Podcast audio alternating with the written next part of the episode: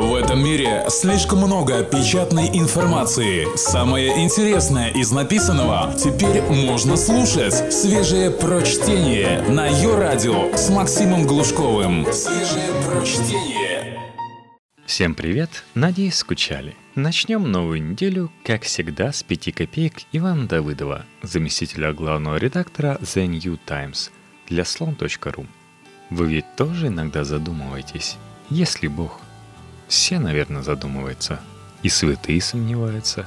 И завзятые атеисты что-то такое начинают вдруг шептать. Если вдруг творится какой-нибудь особенный ужас. Это ведь важный вопрос. Вот, допустим, вы, депутат, приняли закон, убивающий сирот, а Бога нет. Это один случай. А если есть, это случай уже совершенно другой. Ну и так далее. Можно много придумать разных примеров – в общем, все его искали. Вот и мы сегодня поищем. Копейка первая – птичка. 17.07.2014. Сообщение от ополчения. В районе Тереза только что сбили самолет Ан-26. Валяется за шахтой прогресс. Предупреждали же, не летать в нашем небе. Птичка упала за Тарикон. Жилой сектор не зацепила. Мирные люди не пострадали.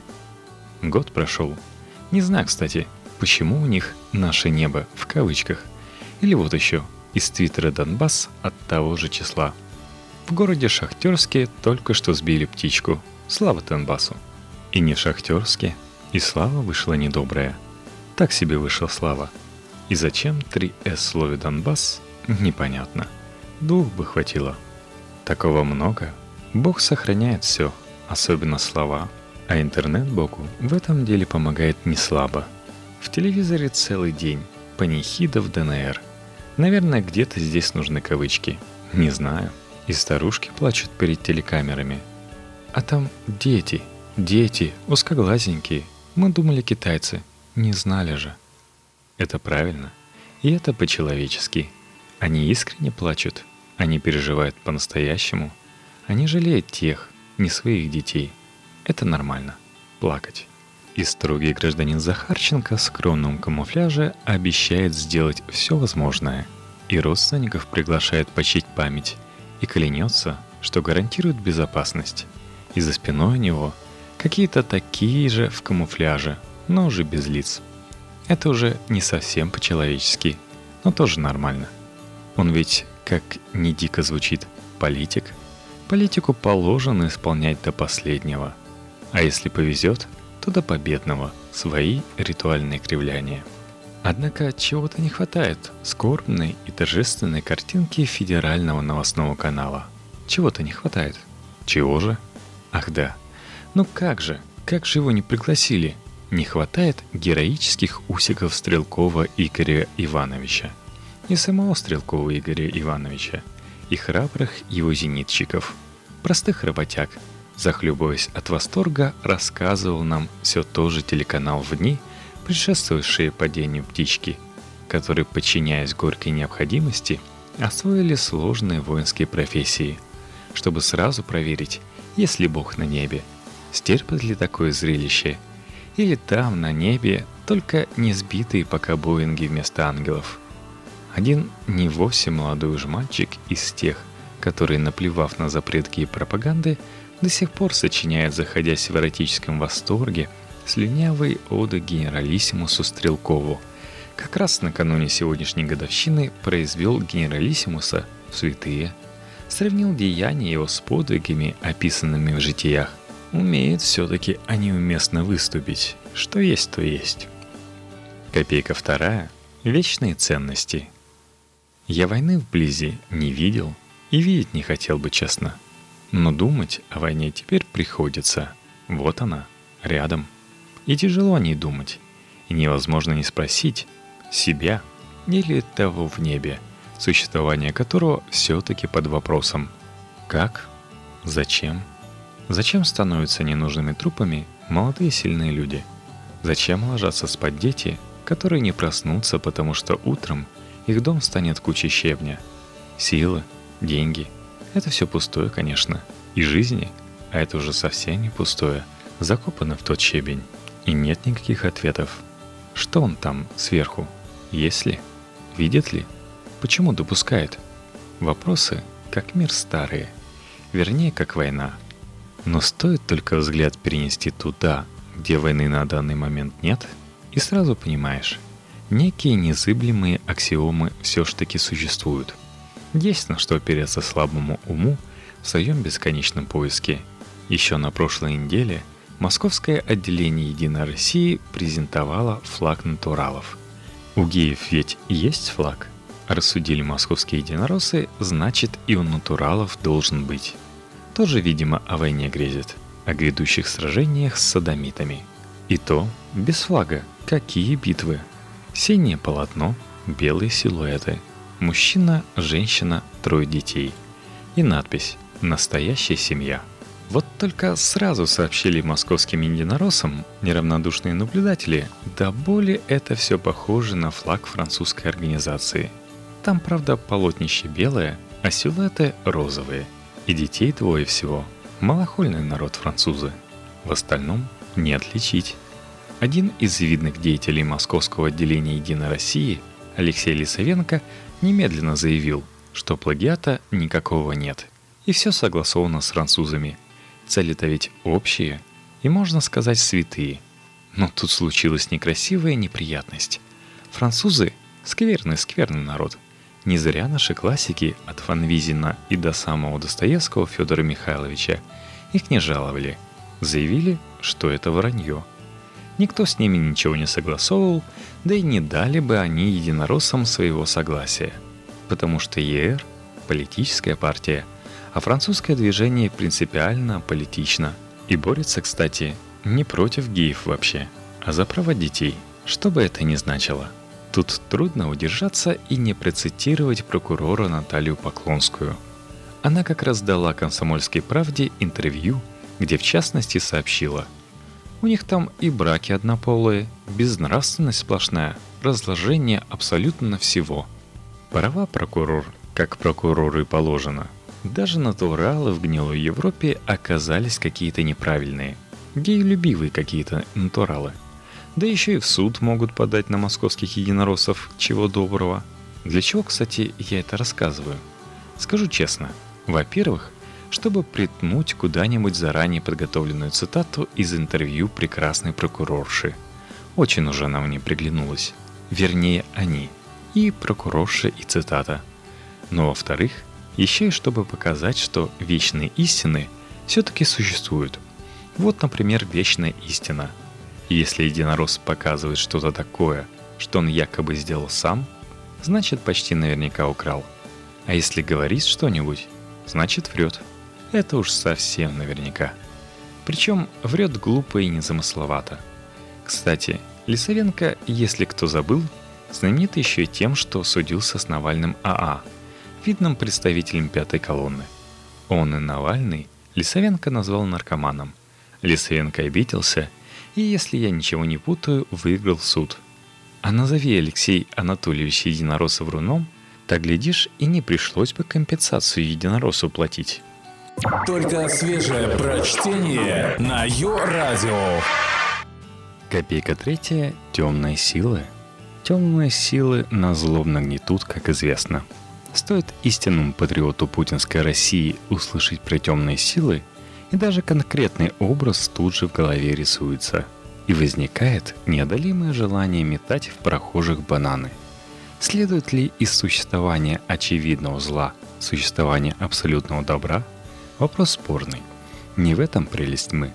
Ведь стоит только допустить, что темные силы есть, и у них есть план, и смысл этого плана в том, чтобы нас истребить, как сразу картина мира обретает цельность. Собственно говоря, именно это мы и наблюдаем в телевизоре уже не первый год. Но, между прочим, тезис о наличии в мире темных сил и человеку, сохраняющему вменяемость, может сослужить службу – Сейчас объясню, о чем речь. У темных сил есть не план, а спайс. Открывает нам глаза глава ФСКН Виктор Иванов. Еще весной Виктора Иванова, это профессиональное, наверное, тут непонятно, завидовать или жалеть, посетило видение. И открылось ему, что спайс разрабатывают специальные научные центры, чтобы использовать при организации цветных революций. Тезис мощный, но привергаемый ходом жизни. Вот, например, спайс в России есть, а революции нет. Даже завалящий, черно-белый какой-нибудь. Другой бы расстроился, но не таков Виктор Иванов. Пытливый ум, едва ли не сказал бывшего, простите, начальники, чекиста, напрягся и породил новую идею. Теперь, согласно свежим утверждениям Виктора Иванова, правда выглядит так.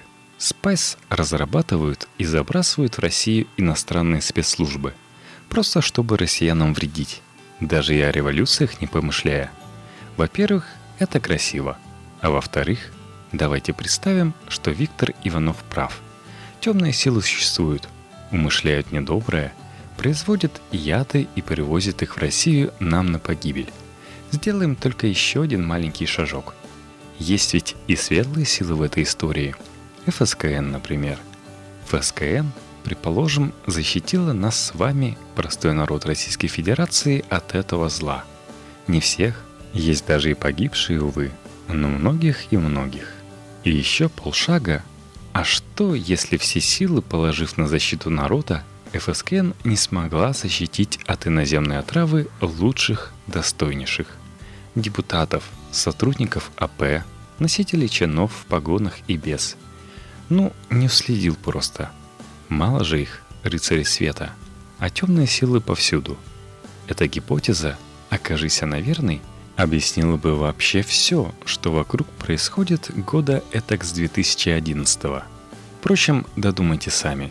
Мне боязно. Не хочу, повторяя путь помянутого где-то ранее Навального АА, судиться Государственной Думой в полном составе. ФСКН же – поклон земной, что хотя бы нас, простецов, прикрыли, пожертвовав лучшими. Копейка четвертая – скучная. Неделя, правда, такая, что шутить получается плохо. Вот были у меня в социальных сетях любимые герои – а мечи. Очень уж славные заголовки сочиняли про сограждан журналисты из тамошних информационных агентств. Жизнь амичей казалась праздником без финала. Амичи купались в сырных массах, не знали, что водка подорожала, а их собаки пытались покинуть Омск на льдине. Кстати, безуспешно. А потом вдруг раз — и нет веселых заголовков. Рухнула эта казарма. И крепкие, Здоровенные парни, которые отобрали для службы ВДВ, просто исчезли. Потому что бетон крепче, чем крепкие парни. 24 погибших, 20 раненых. 24? Были и нет. Были у них впереди жизнь и судьба. Может, отслужили бы как надо и вернулись, завели семьи. Сделали бы что-то хорошее. Может, вернулись бы тоже, но двухсотыми оттуда, где наших войск нет – и не может быть. Что гадать? Нет их больше. И нет у них никакой судьбы. Подозреваемые уже задержаны. И следствие ведется. И сам министр обороны ездил извиняться перед родителями погибших и утешать потерпевших. И все это страшно, как смерть, и все это скучно, как смерть. Это и есть смерть. Люди любят мусолить афоризмы. В России надо жить долго – намекая, будто жизнь у нас какая-то невероятно интересная здесь. Трудная, но зато... А ведь нет никакого зато. Чем кончится следствие? Допустим, почему бы и нет, что правоохранители отработают честно и найдут настоящих виновных и докажут их вину. Что нового мы узнаем, кроме фамилий этих самых виновных? И сейчас любой человек, имеющий представление об устройстве российской жизни – скажет вам, что там. Воровство и взятки. Воровство и взятки убили этих парней. 24. Здоровые, рослые и молодые. И это страшно знать. И это скучно знать. И от этого знания никуда не деться. Встроенные в государственную машину люди будут воровать и дальше. Их воровство, их взятки будут убивать нас с вами. И чтобы это все понять, совсем не надо в России жить долго – Украдут, допустим, флаг, и выйдет срам, а украдут какой-нибудь цемент, и выйдет смерть. Хотя, если живешь долго, а память имеешь хорошую, новое тоже для себя открываешь. Я, например, удивился все-таки, когда глава Думского комитета по борьбе с коррупцией Ирина Яровая сказала, что борьба с коррупцией – это часто предлог для покушения на суверенитет. Еще в марте дело было. Впрочем, она ведь, наверное, права. Если трезво взглянуть на скучное устройство российского государства. Копейка пятая – чеченское доказательство. Ярославский суд запретил текст грубо кровосток. Неплохие были тексты, а процитировать не могу. Чту судебное решение – так что верьте на слово, если слышать раньше не сподобились. Очень даже неплохие были тексты.